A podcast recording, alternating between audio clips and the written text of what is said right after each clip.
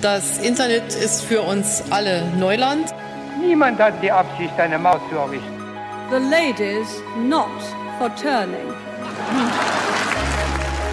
We must therefore act together as a united people.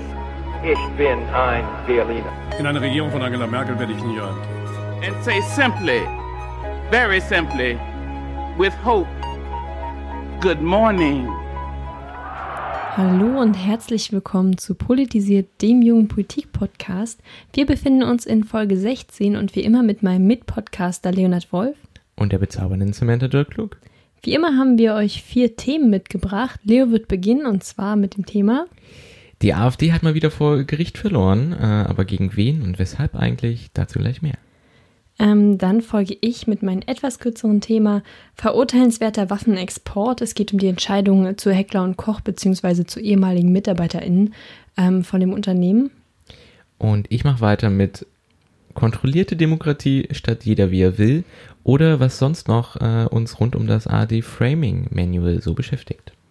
Und abschließend dann äh, die Bischofskonferenz, ob jetzt wirklich alles besser wird und sich was ändert. Ähm, wir werden darüber sprechen, auch wenn sie natürlich noch nicht beendet ist, aber einen ersten Einblick können wir da vielleicht schon gewinnen. Genau, damit starte ich, wie gesagt, äh, mit der AfD, die wieder mal vor Gericht verloren hat. Und zwar dieses Mal gegen den regierenden Bürgermeister hier in Berlin, Michael Müller. Äh, und Anlass äh, dieser, dieser Auseinandersetzung war, dass ähm, im vergangenen Mai hat in Berlin äh, eine, hat die AfD zu einer Demo aufgerufen und im Rahmen dessen sind unter anderem auch einige Gegendemos ähm, angemeldet äh, worden und haben stattgefunden. Und tatsächlich sind an diesem Tag viele Berlinerinnen und Berliner äh, auf die Straße gegangen, um sich äh, für Demokratie und Freiheit äh, einzusetzen. Und genau das hat der regierende Bürgermeister dann auch, ähm, nachdem die äh, alle Demonstrationen für den Tag quasi beendet waren, einmal so auf Twitter geschrieben. Ähm, und zwar, ich zitiere. Zehntausende in Berlin heute auf der Straße, vor dem Brandenburger Tor und auf dem Wasser. Was für ein eindrucksvolles Signal für Demokratie und Freiheit gegen Rassismus und menschenfeindliche Hetze. Das hat der regierende Bürgermeister mit seinem tatsächlich auch ähm, offiziellen äh, Amts-Twitter-Account, also nicht über einen irgendwie privaten vom, vom Politiker Michael Müller äh, getwittert, sondern tatsächlich mit dem äh, Rec Berlin heißt es, also dem Twitter-Account des regierenden Bürgermeisters von Berlin. Und darin hat sich die AfD gestört. Ähm, und deswegen hat dann der Berliner Landesverband der AfD gegen den regierenden Bürgermeister äh, geklagt und es kam zu einem Organstreitverfahren vor dem Verfassungsgerichtshof hier in Berlin. Und die Frage, um die sich äh, quasi dieses ganze Verfahren drehte, war ein, ist das Werben für die AfD-Gegner quasi ein Anschlag auf dem Grundgesetz geschützte Parteifreiheit? Ähm, und es wird unter anderem äh, quasi, äh, oder die AfD wirft unter anderem äh, Michael Müller, beziehungsweise dem, dem äh, regierenden Bürgermeister vor, dass ähm, doch äh, er die Chancengleichheit im politischen Wettbewerb äh, verletzt hätte und damit quasi der AfD geschädigt hätte und außerdem er gegen das Neutralitätsgebot äh, verstoßen hätte, äh, aus dem sich ja ableitet, dass quasi die Inhaber eines Regierungsamtes sich bei Äußerungen in amtlicher Funktion quasi zur Neutralität verpflichtet sein müssen. Und ähm, die AfD vertritt die Position, dass sie oder sagt, äh, dass halt nicht einseitig zulasten einzelner politischer Parteien hier Stellung genommen äh, nehmen werden darf. Und ähm, dass äh, insbesondere quasi aus Anlass einer politischen Kundgebung negative Werturteile äh, über sie als veranstaltende Partei abzugeben, dass das quasi sich damit nicht, ähm, damit nicht einhergeht mit diesem Neutralitätsgebot. Und ähm, hat deswegen, wie gesagt, eine äh, Klage erhoben. Und der regierende Bürgermeister ähm, hat die Auffassung eher vertreten, nö, ich teile, äh, dass er nicht die Auffassung der AfD teilt, und zwar, weil es klar an einem Bezug zur AfD fehlt und ähm, gleichzeitig ähm, quasi da die, die Auffassung vertreten wird, dass nur weil Gegendemos quasi positiv bewertet werden, ähm, das nicht gleichzeitig heißt, dass die AfD und ihre Demo äh, heruntergeputzt werden.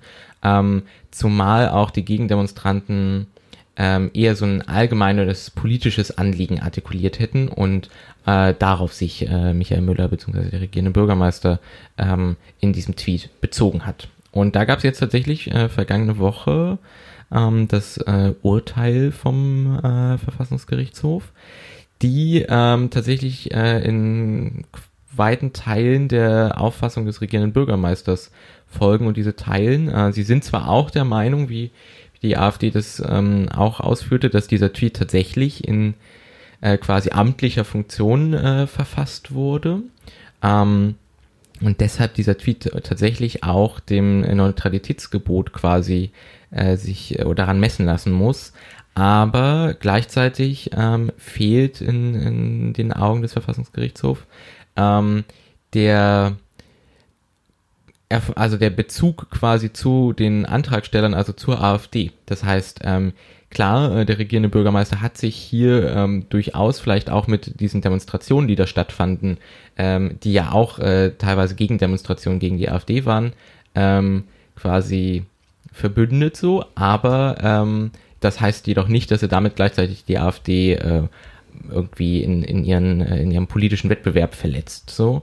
Und ähm, dadurch hat er quasi die Chancengleichheit nicht äh, beeinträchtigt und es ist außerdem auch die Aufgabe des äh, regierenden Bürgermeisters, auch in der Kommunikation, äh, den Grundkonsens lebendig zu halten. Das heißt, ähm, Grundposition der Regierungsarbeit soll natürlich auch angesprochen werden und äh, vor allen Dingen, wenn sie zum äh, Wesensgehalt des Grundrechtsteils der Verfassung gehören, ähm, dann äh, wird das Ganze quasi auch diesem Parteienstreit entzogen und deshalb hat quasi äh, oder ist das äh, der Verfassungsgerichtshof auch einfach der Auffassung hier, wir haben es damit ähm, äh, in diesem in dieser Frage quasi ging es auch um einen grundlegenden Wert, ähm, der äh, hier einfach geteilt wurde und wenn sich dadurch die AfD angegriffen fühlt, dann ist das eher ihr Ding. Ja, also ich finde eben auch, dass ähm, Michael Müller das auch sehr intelligent formuliert hat. Mhm. Ähm, also auch, dass er eben nicht direkt auf die ähm, AfD eingeht und das nicht direkt anspricht und mehr dieses Positive hervorhebt. Und ähm, ich finde es auch sehr bezeichnend, dass die AfD sich direkt angesprochen fühlt, wenn er davon spricht, dass man gegen Rassismus und menschenfeindliche Hetze auf die Straße geht. Ja. Insofern war das für die AfD eher ein Eigentor, würde ich behaupten. Auf jeden Fall. Also ich würde sagen, sie machen sich da auf jeden Fall Rassismus und menschenfeindliche Hetze äh, zu eigen. So. Äh ist natürlich auch eine Aussage, die jetzt vielleicht nicht unbedingt so viele verblüfft, aber ähm, ja, ist schon ähm, ein eindeutiges, eindeutiges Signal. Und umso erfreulicher, dass das Gericht auch äh, Michael Müller in der Sache recht gegeben hat. Ähm, genau. Auf jeden Fall. Also das war tatsächlich insofern auch, also ich glaube, ich bin vorher auch schon davon ausgegangen, dass vermutlich die Entscheidung so fallen wird, aber es war ein bisschen in Hinblick auf vergangene äh, Entscheidungen, die äh, jetzt nicht unbedingt in Berlin getroffen, wo Gerichtsentscheidungen, die nicht unbedingt in Berlin getroffen wurden, aber äh, in anderen Bundesländern ähm, schon auch ein bisschen spannend, weil beispielsweise ähm, Johanna Wanker, unserer ehemaligen ähm, Wissenschaftsminister, äh, Forschungsministerin, ähm, die einmal beispielsweise mit Hilfe einer Pressemitteilung tatsächlich äh, gegen die AfD mobilisiert hat und da tatsächlich dann äh, der AfD unterlegen hat. So, das heißt, das ist schon, also dieser ganze, ähm, dieses ganze Neutralitätsgebot in ähm, quasi amtlichen und äh, oder das Neutralitätsgebot im Zwiespalt zu äh, amtlichen Funktionen und ähnlichen so, da das ist schon immer wieder ein spannendes Thema und genau, bin aber auch äh, sehr glücklich, dass jetzt hier die Entscheidung so getroffen wurde. Ja, es ist ja auch ein wichtiger Grundsatz zu sagen, dass man eben in offiziellen Ämtern eben neutral anderen Parteien gegenüber sein muss, weil ich meine, wenn es dann um illegale Parteien gibt, dafür hat man ja dann den Verfassungsschutz mhm. beziehungsweise das Bundesverfassungsgericht. Ähm, und solange eine Partei eben legal agiert, äh, darf man eben auch von offizieller Seite ähm, ja sich nicht äh, parteiisch verhalten sozusagen. Das finde ich ja. auch sehr sinnvoll und darum umso begrüßenswerter, wenn man das hier so clever macht wie Michael Müller. Auf jeden Fall. Ähm, ich, ich kann mich auch noch an die Situation von, von Frau Banker eben erinnern. Mhm. Und da war es eben doch sehr eindeutig und äh, da musste man halt auch so entscheiden. Es war auch vollkommen richtig. Ja. Auch wenn ich menschlich natürlich sage, dass ich äh, es trotzdem befürwortens fand, befürwortenswert fand, dass sie äh, dazu aufgerufen hat. Aber ein anderes ja. Thema wahrscheinlich. Auf jeden Fall, genau. Aber so äh, gab es also tatsächlich diese äh, von mir auch etwas gespannt erwartete äh, Gerichtsentscheidung, äh, die ich jetzt hier mal thematisieren wollte. Aber damit bin ich dann tatsächlich jetzt auch schon wieder durch und damit übergebe ich an dich, Samantha. Genau, ähm, wie schon am Anfang gesagt, möchte ich über eine Entscheidung des Stuttgarter Landgerichts sprechen, nämlich zum Fall Heckler und Koch. Es geht äh, explizit darum, dass fünf ehemalige MitarbeiterInnen verklagt worden sind wegen Verstoß gegen das Kriegswaffenkontrollgesetz. In der Entscheidung wurden nun drei freigesprochen und zwei konnte eine Verbindung ähm, nachgesagt werden bzw. nachgewiesen werden. Und ähm, einmal einer Frau, die nun 17 Monate Haft auf Bewährung sowie 250 Sozialstunden ab, aber, also ableisten muss und ein Mann, der 22 Monate Haft auf Bewährung hat plus 80.000 Euro Strafe. Und explizit ging es darum, dass äh, rund 4.700 Sturmgewehre plus Zubehörs Zubehörsteile ähm, in sogenannte Unruheprovinzen in Mexiko verschickt worden seien. Ähm, dies sei offiziell nicht erlaubt, da es wie gesagt eine Unruheregion ist. Und äh, stattdessen stand auf der Endverbleibserklärung, die abgegeben werden muss, wo dann notiert werden soll, wo die Waffen letztendlich landen, waren eben andere Bundesstaaten von Mexiko angegeben. Ähm, und eine Verbindung konnte nun zwei Personen nachgewiesen werden. Dabei wurde explizit auch gesagt, dass die Frau äh, sich über ihren Job eigentlich hinaus engagiert hat und mhm. äh, sich als Teil einer Gruppe gefühlt hat und das Ganze somit äh, vertuschte sozusagen und der Mann, äh, der davon wusste nun, der verurteilt wurde, ähm, mit dem Wissen, dass es in diese Region kommt, es billigend in Kauf nahm. Und es gibt eigentlich auch noch zwei andere ehemalige Mitarbeiter. Äh, der eine ist mittlerweile schon verstorben und der andere ist eben äh, lebt in Mexiko und der wurde jetzt auch gar nicht überhaupt gar nicht in diesen Gerichtsprozess involviert. Ähm, und es ist auch das erste Mal in der Firmengeschichte von Heckler und Koch, dass sie wegen illegalen Waffenhandels tatsächlich, tatsächlich auch verurteilt worden sind. Mhm. Denn auch der, ähm, das Unternehmen musste nun 3,7 Millionen Euro Strafe zahlen, beziehungsweise muss das zahlen. Sie wollen wahrscheinlich nochmal das, also sie wollen das Urteil prüfen lassen und in Revision gehen, nehme ich an. Das ist also noch nicht ganz rechtskräftig. Und ähm, diese 3,7 Millionen Euro sind doch wesentlich mehr als ursprünglich erwartet, denn der Rechtsanwalt äh, ging ursprünglich nur von 200.000 Euro aus, also mhm. doch nochmal eine große Differenz. Ähm, das Gericht begründete es, dass äh, der Wert des Tatertrages der Waffen zurückgezahlt werden soll. Ähm, nun ist halt die Frage, ob es dabei um den Verkaufspreis geht oder um den Umsatzpreis und dementsprechend kommen auch diese, ähm, diese Differenzen zustande. Da wird es auf jeden Fall nochmal, äh, denke ich, eine Entscheidung gehen, äh, geben. Ich fand es aber doch äh, durchaus ja sehr bezeichnend äh, für die Politikhäckler und Kochs auch, beziehungsweise generell ein Problem, in, in, was die Rüstungsexporte angeht von Deutschland. Eigentlich haben wir recht strikte Vorgaben, allerdings gibt es halt doch immer wieder Lücken, in denen dann in Gebiete exportiert wird, nahe Krisengebieten oder dass, äh, dass nur einzelne Teile exportiert werden, die auch zivil genutzt werden könnten oder dass man ähm, Waffenfabriken im Ausland aufkauft und dann die Zuständigkeit unklar ist mhm. oder dass man ähm, Einzelteillieferungen zum Beispiel an Großbritannien liefert. Großbritannien als NATO-Mitglied, da hat man keine Probleme. Und äh, wenn der Anteil dann von Deutschland an ein Projekt unter 20 Prozent liegt, kann man dann eben von dort aus woanders hin exportieren. Mhm. Ähm, und warum ich das Thema auch aufgegriffen habe, weil es ja gerade in der EU auch darum geht, ob man nicht gemeinsamere äh, ja, Leitlinien festlegt, was aber bedeuten würde, dass man von den offiziell zumindest recht strikten Leitlinien in Deutschland ein bisschen abweicht und das aufweicht und sich mehr an anderen europäischen Ländern anpasst. Also auch wenn es darum geht, dass in der EU mehr Dinge als Mehrheitsentscheidungen statt als äh, Einstimmigkeit, also als statt als einstimmige Entscheidungen gefällt werden soll, würde es eben auch bedeuten, dass das in der Rüstungsindustrie, also in der Rüstungspolitik dazu führen könnte, dass man da wesentlich gelassener vorgeht und wesentlich weniger stark kontrolliert, mhm. auch wenn es aktuell eigentlich schon viel zu wenig ist, da viele Ausnahmeentscheidungen, die im Bundessicherheitsrat getroffen werden, mhm. ähm, positiv bestätigt werden und von diesen positiv bestätigten gehen 60 Prozent der Lieferungen ungefähr an Gebiete, in die man eigentlich nicht exportieren dürfte. Mhm. Und wenn das jetzt, äh, also wenn diese offiziellen Regelungen immer weiter aufgeweicht werden, dann will ich nicht wissen, wie stark dann die Zahl ist oder wie äh, stark sie auch wachsen könnte.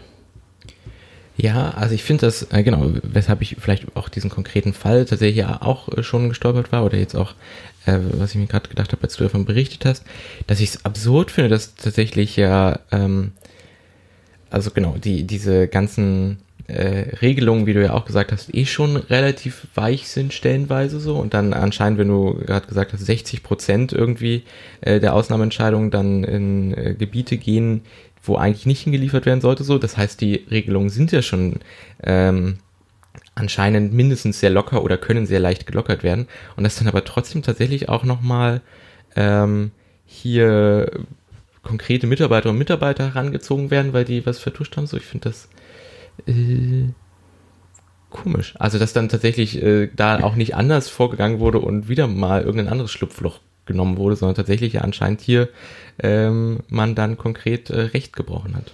Ja, da war es wahrscheinlich schwierig äh, zu begründen, warum man Handfeuerwaffen in, in tatsächlich solch ein Gebiet schicken sollte. Mhm. Und es ist halt Handfeuerwaffen auch ziemlich eindeutig. Ja, es ist stimmt. nicht wie ein, wie ein Auto, wo man äh, halt das Gewehr oben abschraubt, was dann vor Ort wieder angeschraubt wird, mhm. sondern ähm, da war es wahrscheinlich schwer, über einen offiziellen Weg zu machen. Und da sieht man ja auch, wofür werden halt Waffen produziert, ne? Äh, und jede Waffe findet ihren Krieg. Ja. Und äh, ja, hier wollte man anscheinend das ein bisschen beschleunigen und mithelfen und das hat man getan. Äh, zum Glück konnte wenigstens überhaupt jemandem was nachgewiesen werden und Heckler und Koch muss nun mhm. wegen illegalen ähm, Waffenexport Strafe zahlen. Äh, ich hoffe, dass es das Thema wieder so ein bisschen auf die Agenda setzt, aber irgendwie habe ich gerade das Gefühl, dass es auch äh, ziemlich untergegangen ist. Aber äh, ist eigentlich ein Dauerkonflikt. Ja, war jetzt auf jeden Fall keine so extrem intensive Berichterstattung dazu, würde ich sagen. Es ist mir auch äh, untergekommen in den letzten Tagen, aber ähm, genau, war jetzt kein, kein äh, großer Aufmacher zumindest. Ähm, ich habe, was ich mich tatsächlich frage, ist auch, ob diese 3,7 Millionen, äh, die sind jetzt, also natürlich klingen die im Gegensatz zu den 200.000, die vorher vermutet wurden, irgendwie schon wesentlich höher, aber ich also frage mich tatsächlich auch, ob das für Heckler und Koch äh, eher sowas aus der Portokasse ist oder vermutlich eher das, oder? Ja, also ich glaube auch, dass es jetzt nichts, was für sie irgendwie existenzgefährdend ist. Mhm. Es geht ihnen wahrscheinlich auch eher um diesen Image-Schaden jetzt nochmal durch diese erste öffentliche Verurteilung. Mhm. Ähm, aber auch mal schauen, wie sich der Betrag tatsächlich noch ändert. Zwar, wie gesagt, das ja. ähm, Landgericht hat das zwar verhängt, aber das Urteil ist noch nicht rechtskräftig. Mhm. Ähm, heißt, da kann vielleicht noch ein bisschen auch was passieren. Ich kenne mich da auch nicht so gut aus, aber ich glaube, es geht auch mehr darum, dass sie verurteilt worden sind und weniger um die genaue Höhe des Betrages. Ja. Ähm, man zeigt damit aber natürlich schon nochmal eine ganz andere Brisanz, also durch diesen höheren Millionenbetrag auch. Ja, Spannend. Äh, dann äh, ist es vielleicht nicht bei äh, den größten Medienaufmacher gewesen, aber jetzt ist es zumindest hier bei uns äh, Thema äh, gewesen. Ja, zumindest, äh, dass man mal wieder darüber gesprochen hat und sich mal wieder darüber aufregen könnte, ähm, dass nämlich die Rüstungsindustrie nach wie vor sehr tatkräftig dabei ist und von der Wirtschaftspolitik auch unterstützt wird. So behaupte ich das jetzt hier hm. ganz offen.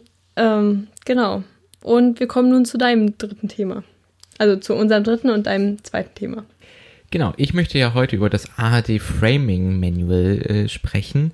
Also das äh, zwei Jahre alte Handbuch, was jetzt in den vergangenen Tagen doch ähm, zumindest in der Berichterstattung ein bisschen eine Runde gemacht hat und auch das Zitat, das ich vorhin ähm, hier bei der Themenübersicht gebracht habe. Ähm, es lautete ja, kontrolliert Demokratie statt jeder wie er will, äh, stammt genau aus diesem äh, Framing Manual. Und ich habe gedacht, ich schaue mir mal so ein bisschen an, was da drin steht, beziehungsweise warum jetzt eigentlich die Diskussion darum so groß ist. Framing ist ja tatsächlich erstmal ein kommunikationswissenschaftlicher Begriff, der sich so ein bisschen damit ähm, oder äh, der quasi bezeichnet, dass Informationen oder Aussagen oder Kommunikation im Allgemeinen ähm, ein, ein gewisser Bedeutungsrahmen gegeben wird. Ähm, das heißt, äh, genau, wenn man quasi der Auffassung von äh, Paul Watzlawick folgt, dann kann man ja nicht nicht kommunizieren und man könnte das ja auch auf jeden anderen äh, quasi Bestandteil von Kommunikation übertragen und deshalb gibt es auch so ein bisschen die Auffassung, man kann nicht nicht framen. Und das ist tatsächlich was, was man auch in dieser Diskussion um dieses äh, Handbuch äh, gesehen hat. Da komme ich gleich dann auch nochmal drauf zurück, wie denn das so von einigen anderen äh, Medien aufgenommen wurde, aber erstmal darum, wo es, äh, worum es überhaupt geht. Ähm, 2017 hat äh, die ARD, äh, beziehungsweise damals ähm, der MDR, der das, äh, ich glaube, das Sekretariat in dem Zeitpunkt inne hatte, ähm, sich äh, ein, ein Handbuch schreiben lassen. und dieser, dieses Handbuch war quasi in Kombination mit ähm, verschiedenen Workshops, die für Mitarbeiterinnen und Mitarbeiter durchgeführt wurde. Und darin ging es, wie gesagt, um das Thema Framing. Wie können die ganzen Diskussionen, die sich der öffentlich-rechtliche Rundfunk ja doch auch, äh, mit denen äh, sich der öffentlich-rechtliche Rundfunk doch auch konfrontiert sieht, wie können die quasi ausgestaltet werden oder wie können da Formulierungen und Positionen aussehen? Und dieses Gutachten wurde von Elisabeth Wehling ähm, ja, quasi erstellt und auch diese Workshops dann ähm, von ihr durchgeführt. Und man kann eigentlich sagen, dass auf diesen, ähm, ich weiß nicht, ich glaube, es waren um die 100 Seiten äh, oder ein bisschen mehr sogar äh, dieses Handbuchs, ähm, es letzten Endes darum geht, wie quasi die Vorzüge des öffentlich-rechtlichen Rundfunks ähm, durch Erkenntnisse der Framing-Theorie kommuniziert werden können.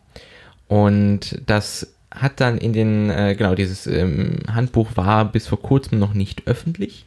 Und dann ist es aber so ein bisschen zirkuliert und einige Medien haben äh, begonnen darüber zu berichten. Und ähm, dann kam die ARD sehr schnell und hat gesagt, das Ganze sollte eh nur, also es sollte nur ein Denkanstoß und eine Diskussionsgrundlage für interne Zwecke sein.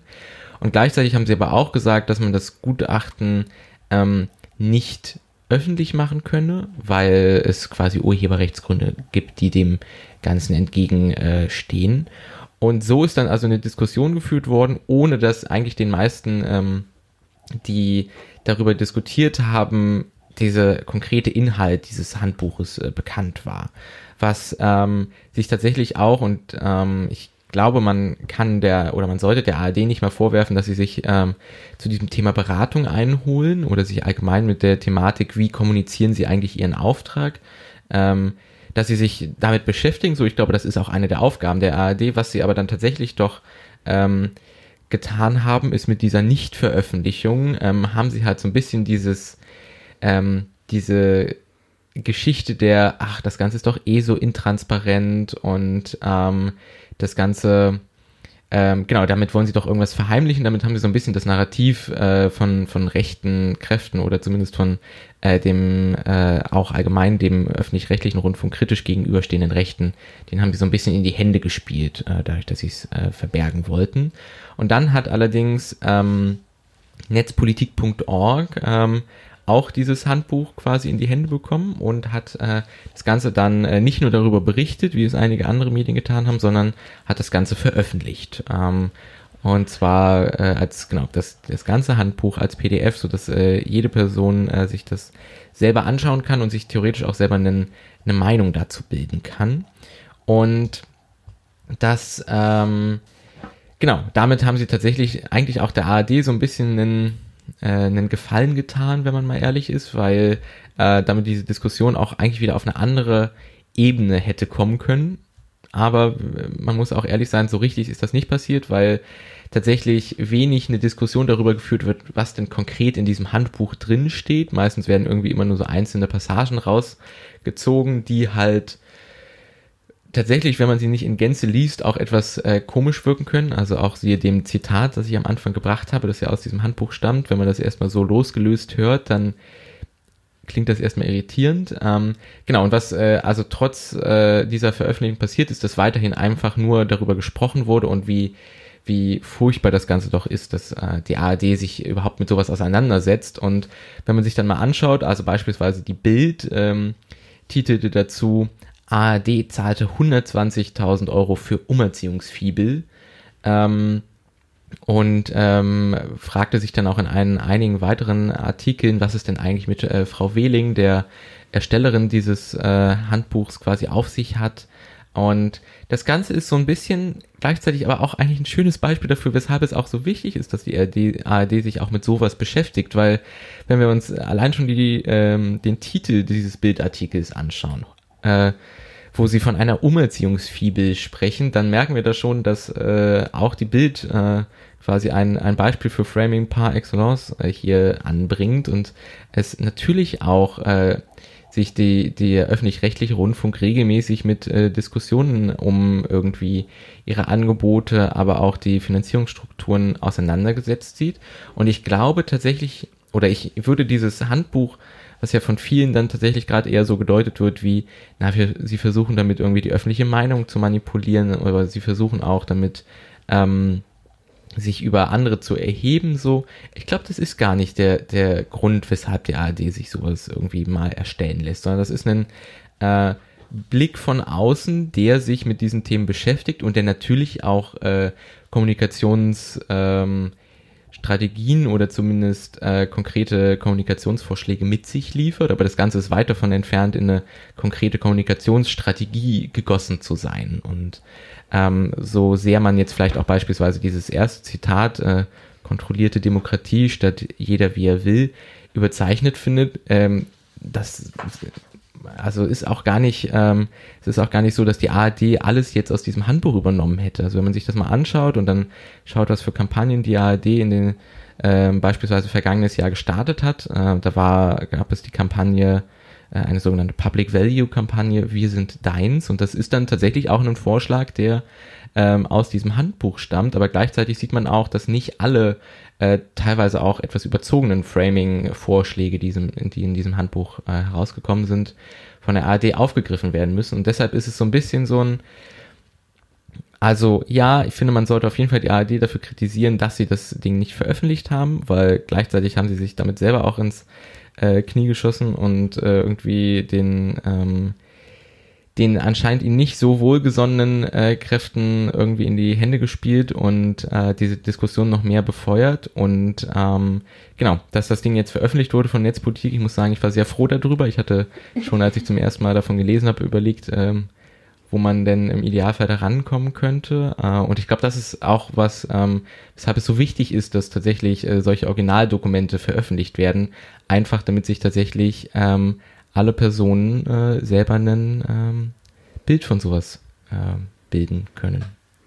Ja, genau. Also ganz grundsätzlich, ich habe mir das, das, jetzt noch nicht genau angeschaut, aber ich finde es auch generell gut, dass man versucht, ähm, den Umgang mit Framing äh, gerade in der heutigen Zeit ähm, zu trainieren oder auch sich genauer anzuschauen, vielleicht auch mal ein, mhm. ein Außenbild zu erhalten.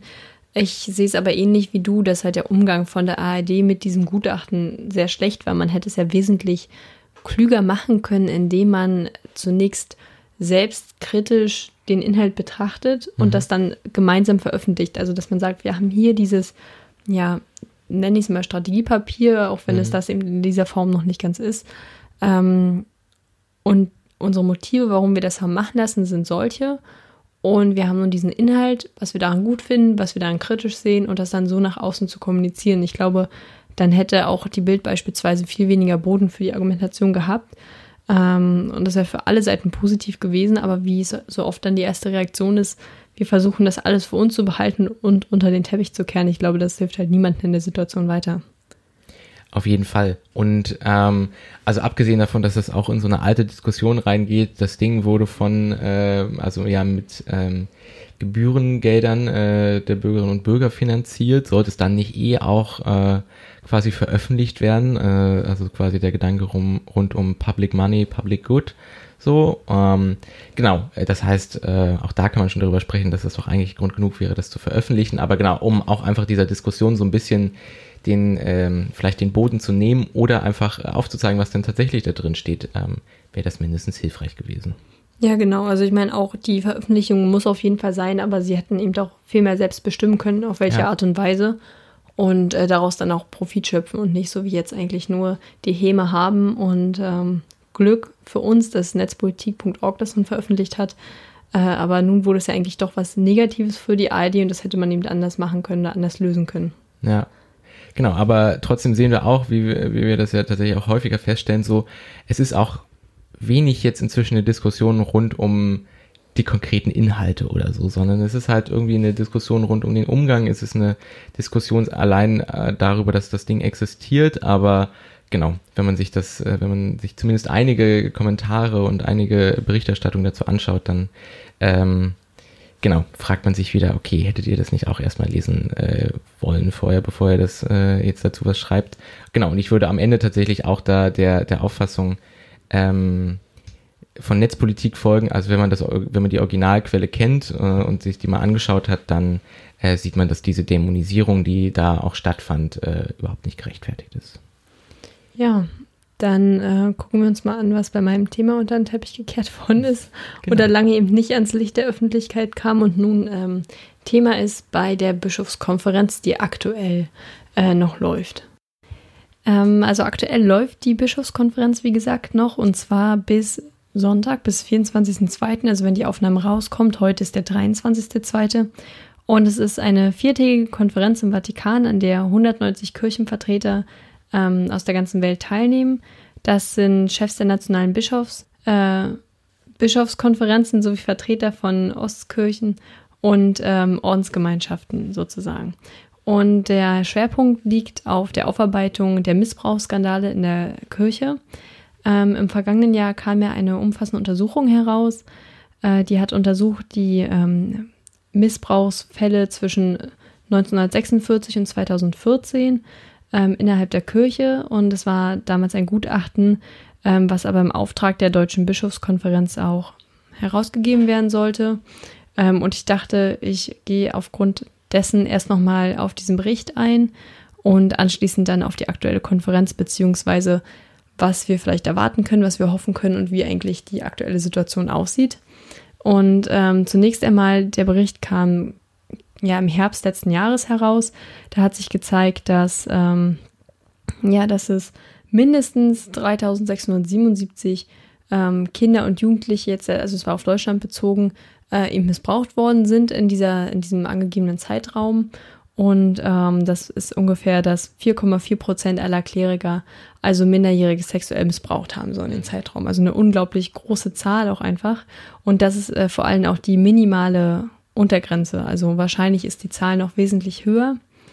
Und ähm, dabei hat sich eben auch gezeigt, dass es, äh, ja, dass es vor allem verstärkte auch ähm, Bis, Bistumspriester waren und ähm, Ordenspriester und zwar viel mehr als zum Beispiel hauptamtliche Diakone, Diakone, das heißt eben auch Personen, die eben ähm, unter dem Zölibat leben, auch wesentlich häufiger betroffen waren.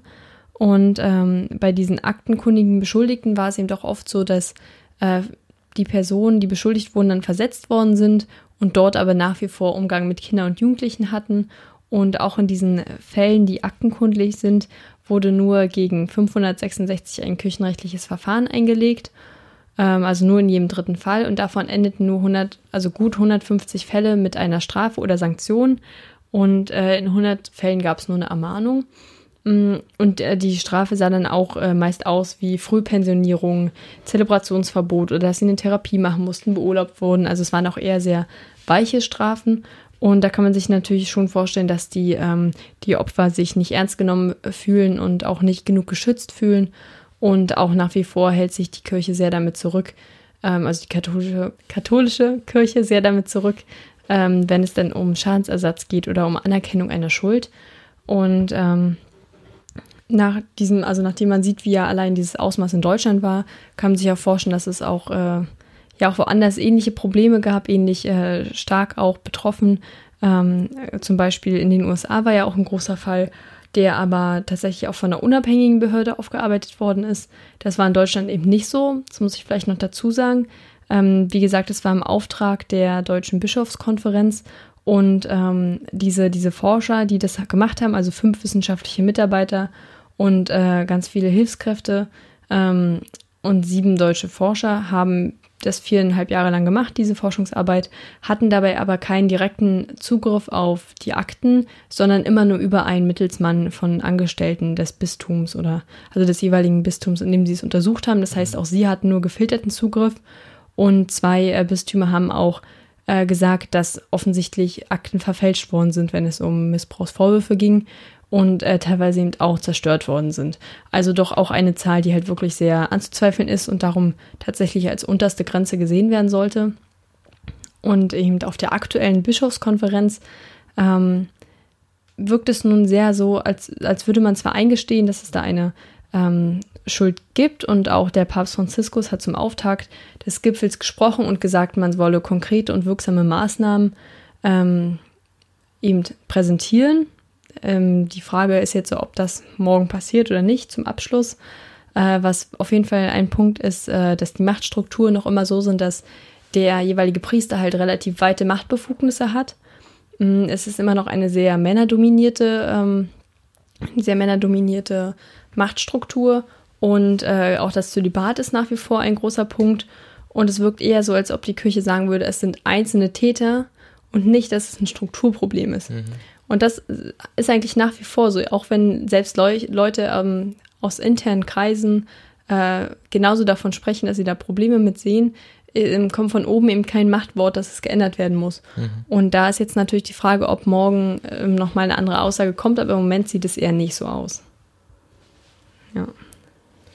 Ja, also ich finde das, ähm, also ich habe mir das äh, die ganze Zeit auch nochmal durch den Kopf gehen lassen, als du gerade so ein bisschen die Ergebnisse des Berichts präsentiert hast, so ähm, dieses äh, Festhalten an dem, ja, es sind doch alles Einzeltäterinnen und Einzeltäter oder naja, wahrscheinlich äh, größtenteils eher Einzeltäter, ähm, versus wir haben hier tatsächlich ein strukturelles Problem. Das ist, glaube ich, das, was ich am fatalsten äh, finde an dieser ganzen Angelegenheit und auch wie damit umgegangen wird und dann auch abgesehen davon, dass irgendwie keine unabhängigen Stellen das äh, hier in Deutschland zumindest kontrollieren oder aufarbeiten können und dann äh, kein richtiger Zugriff auf Akten ist oder so.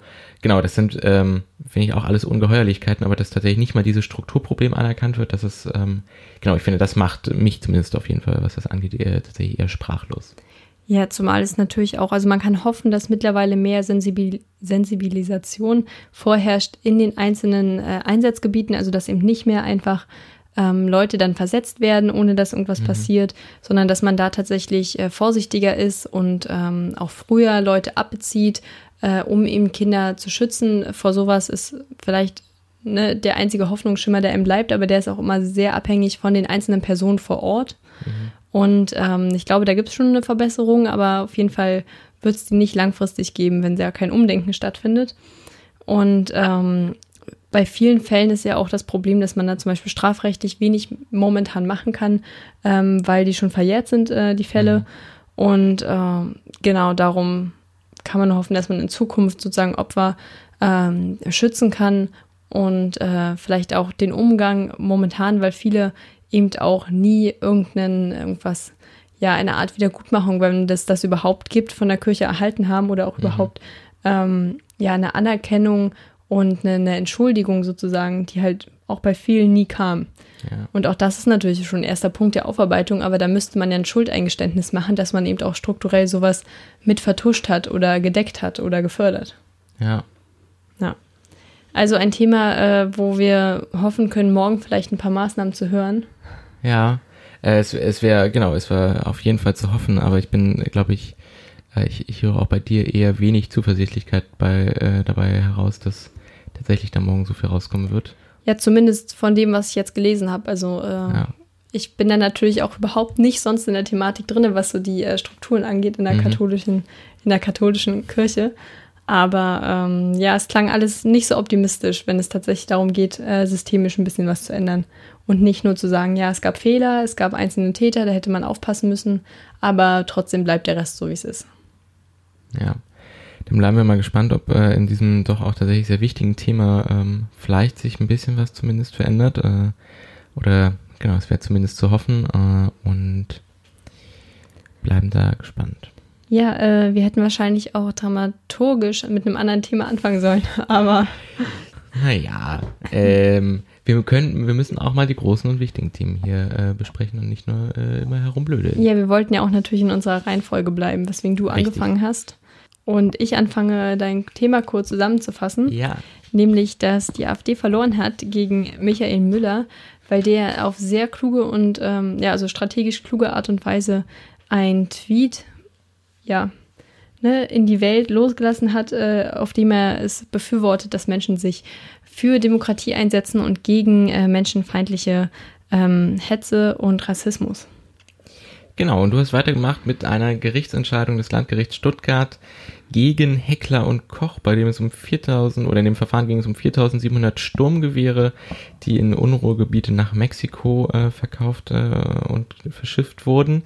Und zumindest aktuell äh, das Urteil danach aussieht, dass äh, Heckler und Koch 3,7 Millionen Euro Strafe zahlen muss. Noch ist das Urteil nicht rechtskräftig, aber wir sind mal gespannt, ähm, wie es da weitergeht. Genau, und dann kam es zum, oder kamen wir zum ARD-Framing Manual. Ähm, über das es viele Diskussionen gab.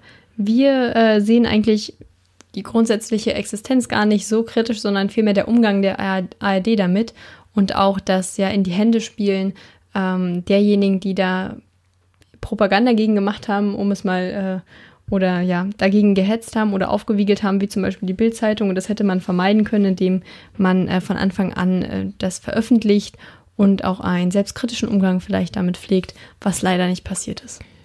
Zu guter Letzt hast du noch mal einen Blick auf die derzeitig laufende Bischofskonferenz äh, geworfen, äh, in der es ja unter anderem um die äh, zahlreichen Missbrauchsfälle in der katholischen Kirche gehen sollte. Und du hast mal einen kurzen äh, Einblick uns gegeben in den ähm, Bericht, der vergangenes Jahr herauskam und die Missbrauchsfälle von 1946 bis 2014 in Deutschland quasi sich damit beschäftigt hat. Und wir sind so ein bisschen, naja, also wir würden eigentlich hoffen, dass doch ähm, dieser Bericht jetzt tatsächlich auf der Konferenz auch dazu führt, dass sich ähm, bewusst oder äh, tatsächlich nicht nur bewusst gemacht wird, sondern tatsächlich auch anerkannt wird, dass es sich eher um ein strukturelles Problem als um einzelne äh, Täterinnen und Täter handelt. Wir sind aber leider dann doch auch irgendwie nicht ganz so optimistisch, dass das tatsächlich anerkannt werden wird und ähm, genau, schauen da eher etwas skeptisch drauf, wie da die weiteren Entwicklungen sind. Genau. Ähm, vielleicht dann nächste Woche mit erfreulicheren Nachrichten. Mal gucken. Vielleicht suchen wir uns dann andere Themen raus. Ja, naja, nächste Woche wahrscheinlich ja eher nicht. Wir machen ja jetzt erstmal eine kleine Pause. Stimmt, natürlich beim nächsten Mal. Also äh, wahrscheinlich erst ähm, im April dann die erste Folge, Anfang April da jetzt wieder Semesterende ist und Hausarbeiten geschrieben werden müssen. Und darum äh, machen wir eine kleine Pause und zwar bis Anfang April. Genau. Und dann hören wir uns aber auch wieder. Ähm, das war heute Folge Nummer 16 von Politisiert, dem jungen Politik-Podcast mit Samantha Dirk Klug und Leonard Wolf. Tschüss. Tschüss.